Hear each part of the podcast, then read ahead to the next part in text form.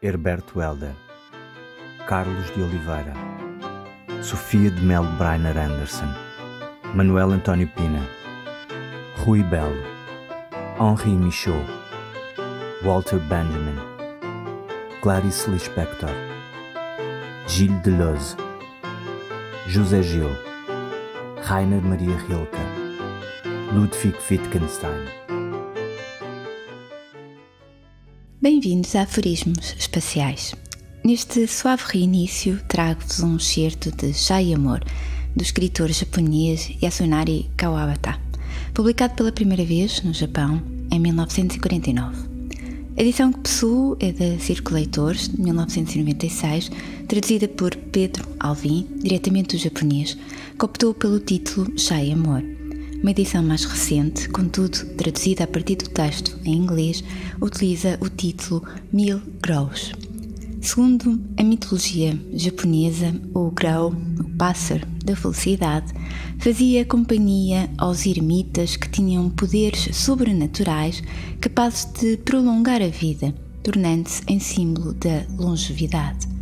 Na mitologia chinesa, o grau é considerado o pássaro celeste, pois carrega as almas em voo até ao paraíso, representando, por conseguinte, a ligação entre o mundo dos vivos e o dos mortos.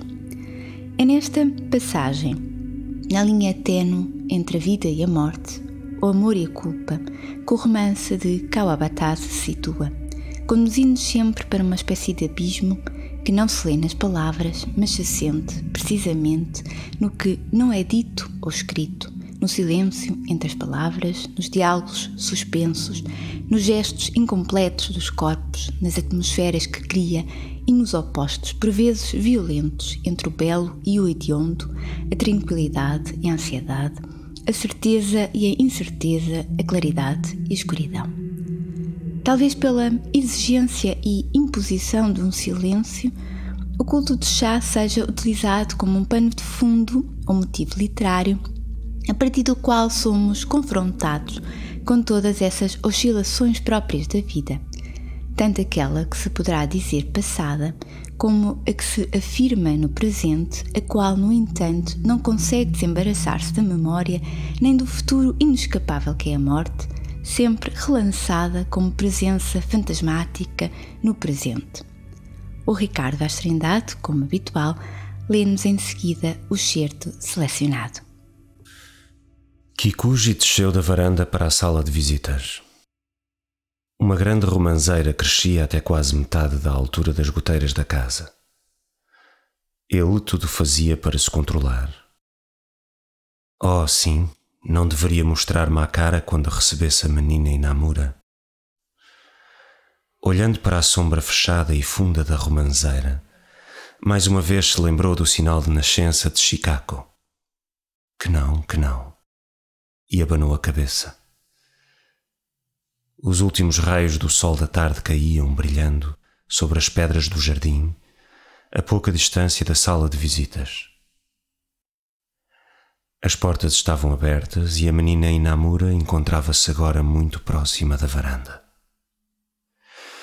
Dir-se-ia que o seu brilho, irmanado à vivacidade e beleza, iluminava os mais afastados cantos daquela sala tão comprida e sombria.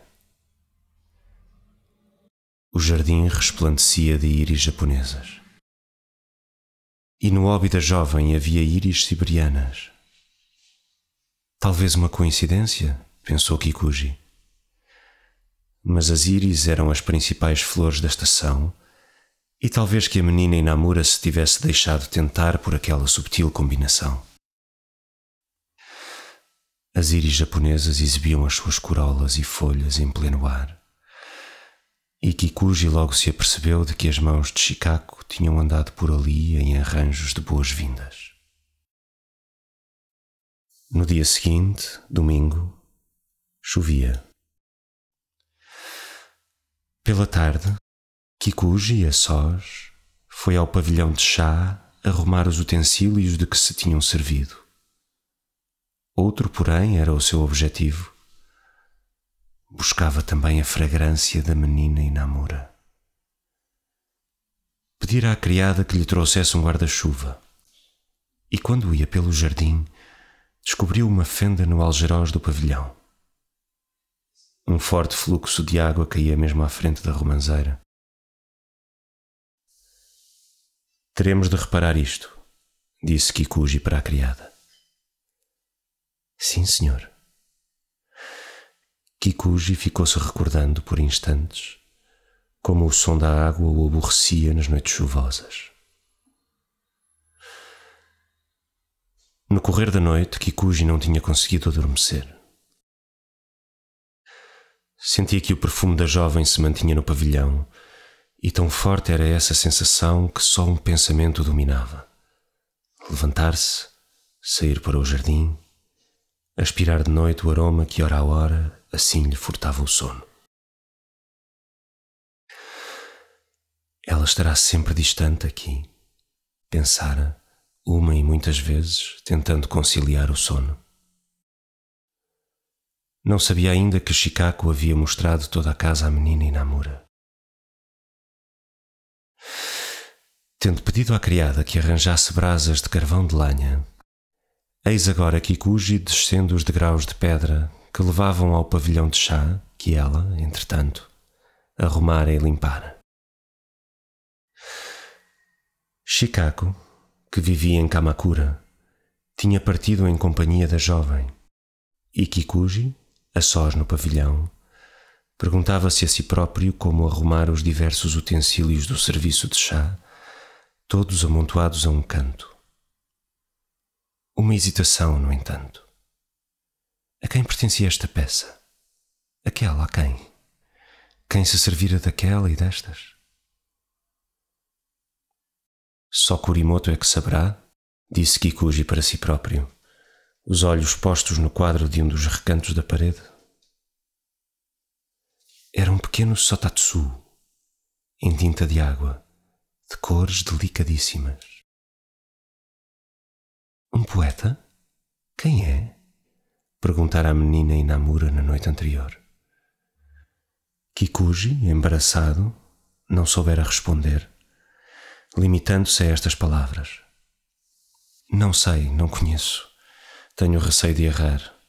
Neste género de retratos, todos os poetas são iguais. Cada um é semelhante ao outro. Deve tratar-se de Munayuki, disse Shikako. Sempre verdes os pinheiros, ainda mais verdes são na primavera. É uma pintura ainda fora da estação, um nadinha só, mas o seu pai gostava muito deste quadro. Na primavera costumava trazê-lo cá para fora. Tanto pode ser um Tsurayuki como um Muneyuki, objetou Kikuji. E nunca ele, passado muito tempo, algum dia conseguiu descobrir a verdadeira identificação daquela vaga figura pendurada num dos recantos da parede. Reconhecia, no entanto, que na pintura havia uma força qualquer, talvez uma sugestão de poder, soberanamente seguro, embora as linhas figurativas fossem finas e poucas. Olhando o quadro por momentos, no estado do espírito em que então se encontrava, Kikuji como que apreendia um débil perfume, um não sabia quê de limpo e claro. É isso, pensou o quadro e as íris ali na sala de visitas traziam-lhe à memória a figura de menina Inamura. Peço desculpa se demorei tanto, mas pensei que seria bom que a água fervesse um pouco mais. E a criada entrou, trazendo uma chaleira e carvão de lenha.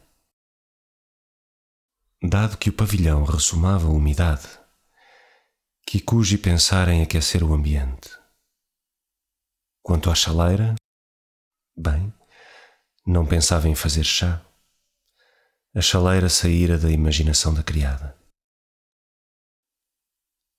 Mas Kikuji, ausente e distraído, dispôs o carvão na lareira e sobre o carvão colocou a chaleira, perdido em muitos e muitos pensamentos.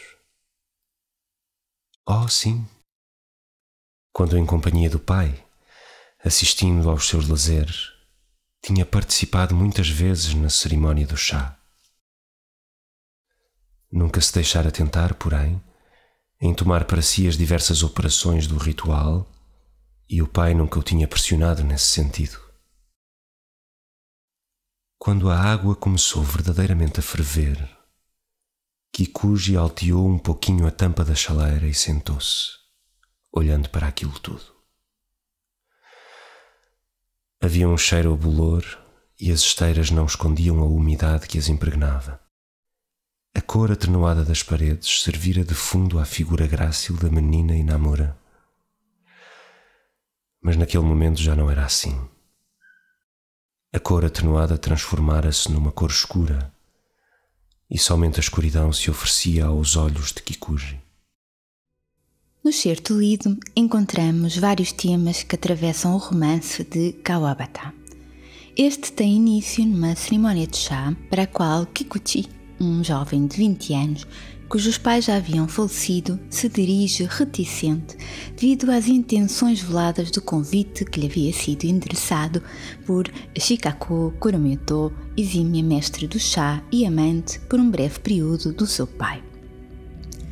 Neste primeiro momento do livro, entramos no pensamento de Kikuchi, mais precisamente numa memória sua de infância, quando tinha cerca de 8, 9 anos, e viu Shikaku a parar os pelos de um grande sinal que tinha no seu peito, ajeitando de imediato o kimono ao sentir a presença de alguém no quarto.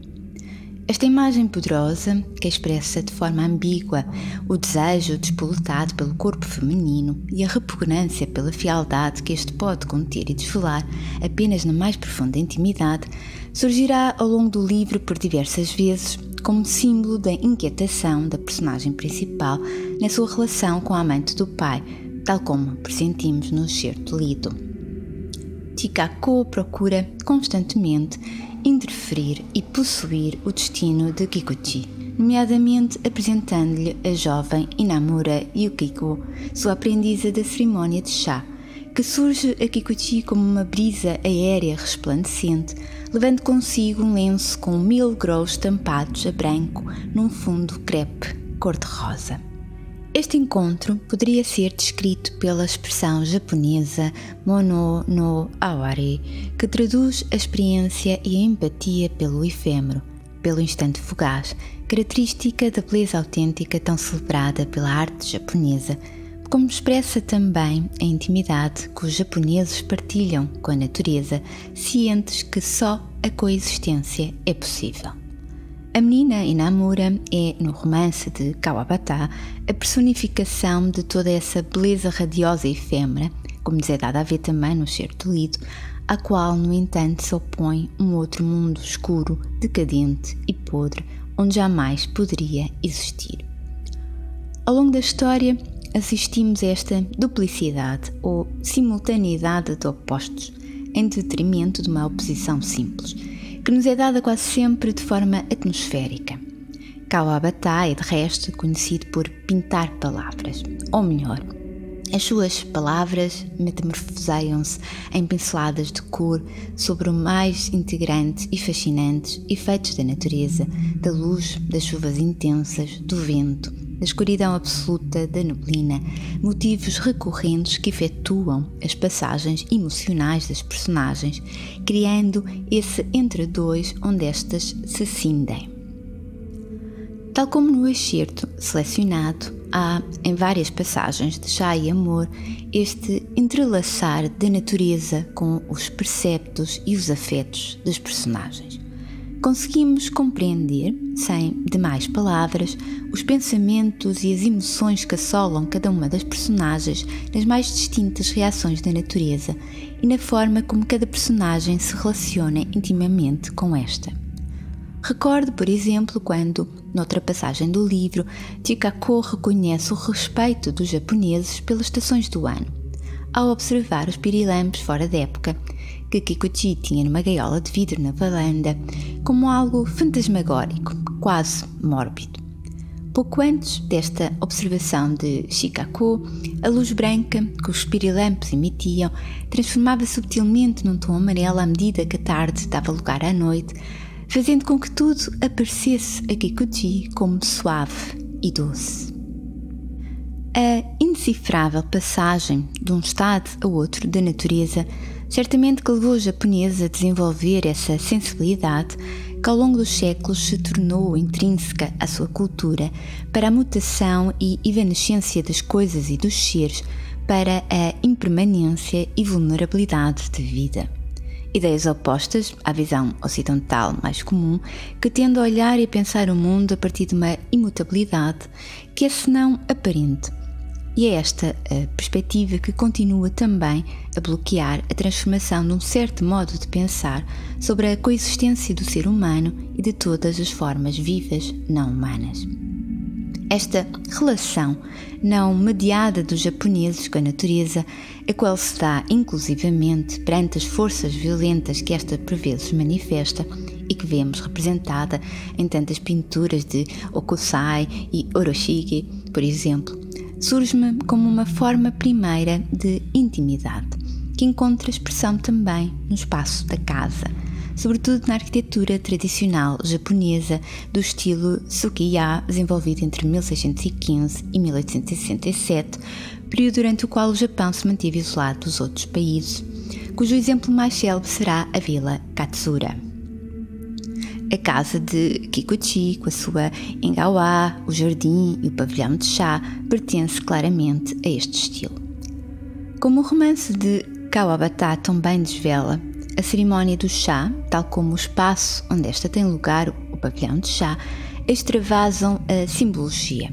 São extensões do ser e do que o prende à vida, onde a relação com a experiência da transitoriedade e da natureza serem determinantes em ambos também há uma contaminação mútua que passa pelos diferentes graus, da beleza sublime ao terror e à abjeção, o que neste livro se sente muito bem e que não pode ser interpretada como uma oscilação entre estes graus, mas sim como uma forma de coexistência temporal e espacial, quando, por exemplo, a umidade e o bolor do pavilhão de chá representam tanto a decadência a que a cerimónia do chá é votada, como aquela que contamina a teia de relações sorzida entre Kikochi e as quatro mulheres. Quando visitei o Japão em 2014, procurava compreender como é que a casa japonesa constrói uma sensação de intimidade. De fazer um pequeno parênteses para explicar melhor o que entendo por sensação. A vida inorgânica que uma obra de arte contém em si como referem Deleuze e Guattari, pintam-se, esculpem-se, escrevem-se sensações. O haiku, por exemplo, conserva em si uma sensação visual de contemplação da natureza que é dada pela palavra, pelo ritmo, pela composição silábica sonora. Os haikus são sensações escritas e detêm o poder de atuar diretamente no nosso sistema nervoso sem qualquer intervenção do pensamento. Ou lemos um haiku, que na sua forma mais pura não contém qualquer traço da subjetividade do seu autor, outra característica da sensação que reside numa obra de arte, vemos imediatamente a paisagem diante de nós e vemos-nos a contemplá-la, que é algo que o haiku também cria e que é próprio da sensação. Há autores, aliás, que consideram a prosa de Kawabata muito próxima desta forma poética. No certo lido, Kikuchi reconhece, por exemplo, a existência da sensação quando denota uma força e um poder no quadro, que se encontra no pavilhão de chá, um dos poucos ornamentos aí permitidos, dados paradoxalmente por linhas extremamente suaves e finas. Essa mesma força levava o pai de Kikuchi a trazer o quadro, onde reconhecia uma expressão de vida própria à primavera, para o exterior, para o jardim, durante essa estação. Remontando à minha viagem, por aquele tempo tinha uma ideia que a casa japonesa, de certa forma, me poderia ajudar a desvelar os artifícios espaciais necessários à composição de uma sensação de intimidade em arquitetura.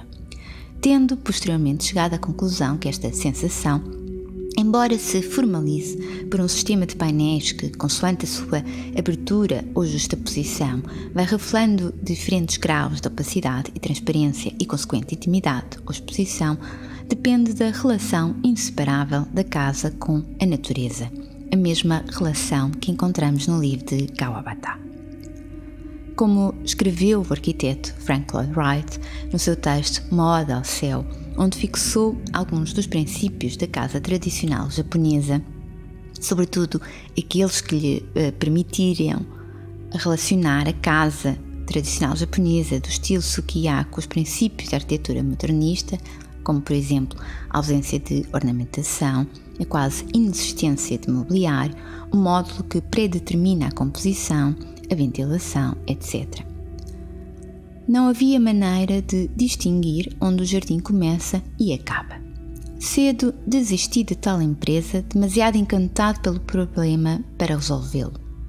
Há coisas tão perfeitas que nada justifica este tipo de curiosidade. É relevante que seja exatamente na relação entre casa e natureza que Frank Lloyd Wright perca a sua capacidade de falar e escrever. Esta relação entre casa e natureza não é, no entanto, a da contemplação, ou pelo menos da contemplação como habitualmente a entendemos, resultante de uma mediação entre nós e o objeto que contemplamos, mas sim aquela que Plotino procurou pensar. Entre a casa e os elementos gera-se um plano de trocas mútuas, permitindo que ambos se contaminem e se tornem indiscerníveis, tal como assistimos no romance de Kawabata, já referido, entre as personagens, os espaços e a natureza, e os efeitos desta sobre ambos, sobre os espaços e as personagens. Como esta passagem nos revela, quando um aloendro vermelho se inunda de flores, eis que o contraste entre o encarnado e o tom verde das folhas se assemelha ao fogo de um dia de verão. Mas quando as flores são brancas, ai, então o efeito é de uma frescura tão rica que chega a penetrar os poros de quem contempla tal maravilha.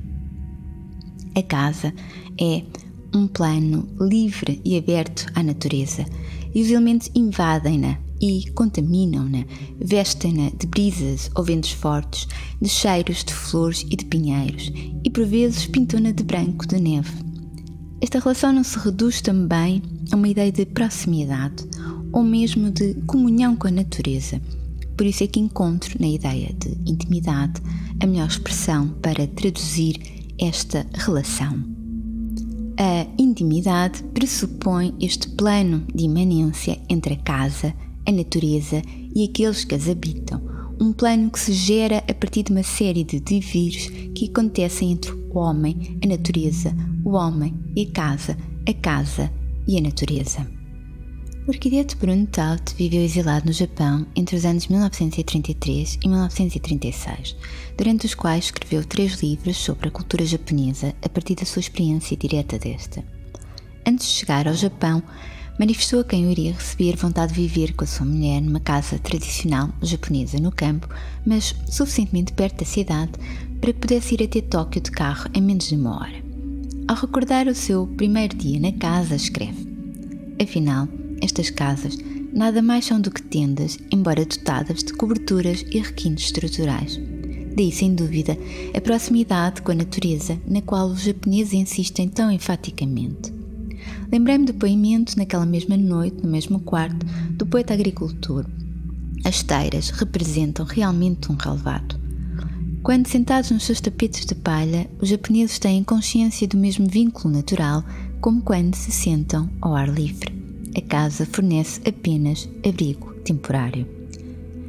Em pleno inverno, o jardim coberto de neve as portas da casa de Taut, apreendendo os costumes dos japoneses, encontravam-se totalmente abertas, sendo inevitável lembrar-me da beleza extraordinária com que Tarantino filma em Kill Bill a lutente Uma Thurman e Le Sulu sob a neve. Até um próximo programa.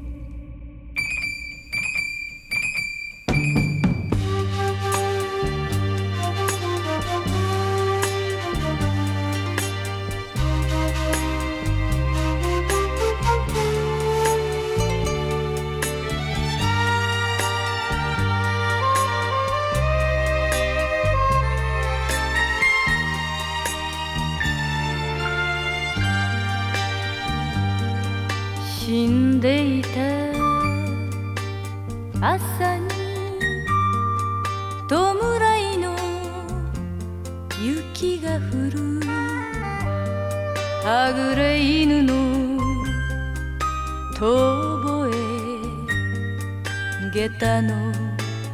おときしむ。因果な重さ。見つめて歩く。闇を抱きしめる。蛇の目の傘ひとつ。命の道を行く。女涙はとに捨てました。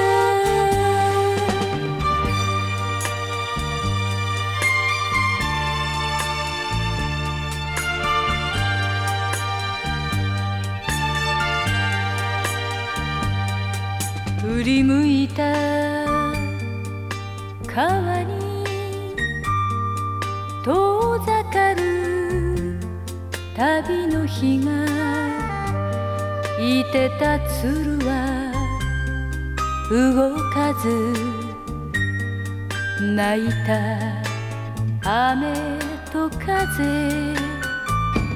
冷えた水もにほつれ髪映し涙さえ見せない蛇の目の傘ひとつ。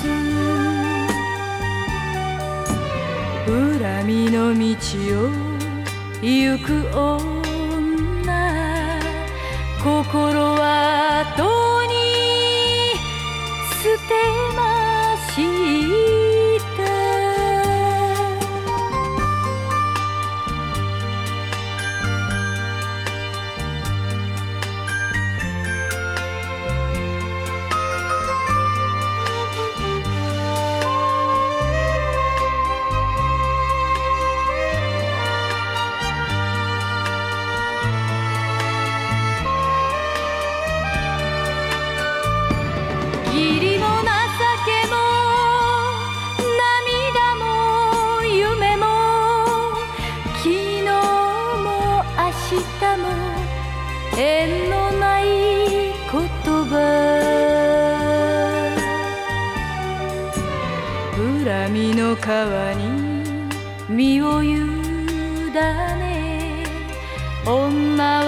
はとに捨てました